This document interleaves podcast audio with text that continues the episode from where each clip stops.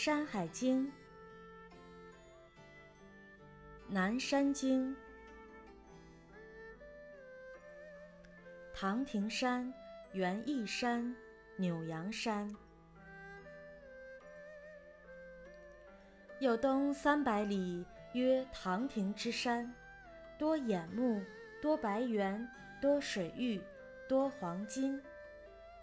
有东三百八十里。曰园艺之山，其中多怪兽，水多怪鱼，多白玉，多负虫，多怪蛇，多怪木，不可以上。又东三百七十里，曰扭阳之山，其阳多赤金，其阴多白金，有兽焉，其状如马而白首，其文如虎而赤尾。其音如尧，其名曰陆鼠，配之以子孙。怪水出焉，而东流注于县邑之水，其中多玄龟，其状如龟，而鸟首回尾，其名曰玄龟。其音如泮木，配之不聋，可以为底。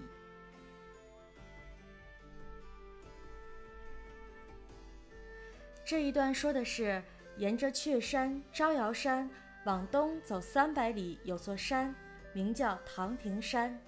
这里有很多眼目，有很多白猿，很多水域，也有很多黄金。这唐庭山具体所指待考，一说是在今湖南境内，也有人说可能是指的是现在广西的六万大山。唐庭山再往东行三百八十里，有座山，名字叫园艺山。据说这山上有许多怪兽出没，水潭里有很多奇怪的鱼，还有很多白色玉石、蝮蛇、怪状的蛇和怪状的树木，人无法攀登上去。园艺山具体所指待考，一说可能是位于今广东的云开大山。也有人说是在今湖南的境内。从园艺山再往东走三百七十里，有座山，名叫扭阳山。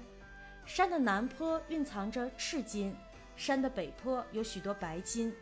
山中呢有一种兽，外形像马，头是白色的，身上有像老虎一样的斑纹，红色的尾巴，发出的声音像人唱歌一样。它的名字叫鹿鼠，佩戴它的皮毛能使子孙发达。有一条怪水发源于扭阳山，向东流入县邑水，水中有许多白黑色的龟，形状与乌龟相似，却长着鸟一样的头、蛇一样的尾巴。它的名字叫玄龟，发出的声音像劈开木头一样。把它佩在。在身上就不会耳聋，还可以用来治疗手脚上的老茧。